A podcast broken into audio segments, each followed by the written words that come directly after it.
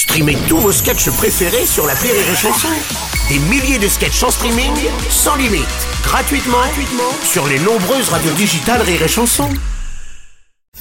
La drôle de chronique La drôle de chronique de Rire et Chanson. C'est la drôle de chronique de Guillaume Fosco. Bonjour mon cher Salut Guillaume. à tous, ça y est les gars, on est 8 milliards sur Terre. Ouais, bon, commençons avec la question brûlante. Est-ce qu'on peut être, est-ce qu'on serait trop finalement? Euh, non, a priori. Tant Non. que les 8 milliards ils mangent pas comme un Américain moyen, ça va en vrai. Euh, ou comme un Britannique même, hein, mais eux c'est juste parce que c'est dégueulasse en fait. non mais Harry Coste aussi au petit déj, c'est ça qui ressemble à la fin de l'humanité, on est d'accord non Les Britanniques quand il s'agit de bouffe, ils ont trop pris au pied de la lettre la- le slogan de l'ONU, un monde aux possibilités infinies.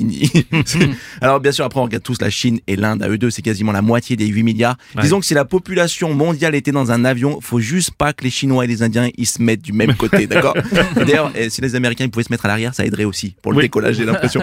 D'ailleurs, l'Inde va euh, d'ailleurs dépasser la Chine, je crois. hein. Ouais, 1,5 milliard d'habitants. Et quand même les Chinois te disent, putain, ils sont nombreux ces Indiens quand même. C'est pas rien, non? Ri- Rien que New Delhi, c'est 31 millions d'habitants. C'est la moitié de la France dans une seule ville. Pour, pour, eh, pour ceux qui ont eu la chance de voir ça, c'est aussi magnifique que surpollué. Moi, je suis arrivé là-bas, le petit français. J'ai sorti ma petite appli pour checker l'indice de qualité de l'air. L'appli, elle m'a dit, bon, je vais te la donner, mais d'abord, promets-moi de pas crier, d'accord Et après, tu me désinstalles dès que possible. Non, mais, je t'assure, tu reviens d'Inde, t'atterris à Paris, t'es sur le périph', c'est bouché, tu te dis, mais qu'est-ce que l'air a l'air pur ici, putain Oh, le bon air du périph' Ouais, bon, sinon, moi j'ai lu que ce qui impacte la planète, ce serait pas le nombre, mais notre comportement. Ouais, et c'est là où je me dis euh, bah, qu'on est foutu en fait. Bruno, Ouais. non, c'est pas tant les 8 milliards, c'est le nombre à partir duquel on devient un peu con quand même, non. Et moi, et moi, moi le premier, je vais être franc, je pense qu'il y a une seule chose depuis un mois, c'est pas les 8 milliards, c'est la Coupe du Monde qui commence ce dimanche, bordel Ah, tu me mets du foot, mais je deviens débile, quoi. Eh, 8 milliards, tant qu'ils me prennent pas ma bande passante, moi ça me va, vraiment, quoi. La Coupe du Monde, et pourtant c'est une dinguerie humaine et écologique, et moi je suis là, mais du coup, si Benzema il se blesse, on glisse en 4-4-3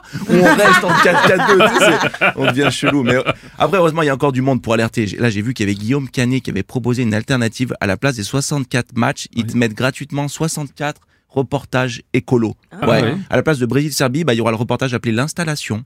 Quand deux citadines reprennent une ferme laitière. Voilà.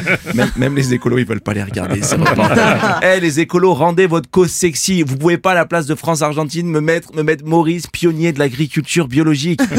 T'imagines, tu regardes et t'as Bappé qui met un but au même moment, tous les voisins qui pètent un boulon. Ouah même Guillaume Canet, il zappe sur Beansport. Avec Marion Cotillard à côté. Mais Guillaume, qu'est-ce que tu fous? Ta gueule, Marion J'ai envie de vivre, moi ouais, ça peut se comprendre. Tiens, en parlant de vivre, euh, demain se termine la COP 27, sommet Ouais. sur le climat. On y croit ou pas? Ouais, bah déjà, be- belle transition, Bruno, je vais te le dire. Et puis, on y croit, bah non, enfin, rien que le chiffre 27, je veux dire, quand dans ton couple, t'en es à te dire, on va se donner une 27e chance d'y arriver. Oui, c'est mal ça sent pas bon, non? Ouais. Les copes, c'est un peu comme la sortie d'un iPhone. T'es toujours déçu, puis après, t'espères que le prochain sera meilleur. Oui, c'est pas faux, c'est pas faux. Oui, un petit peu comme euh, nous avec tes chroniques d'ailleurs.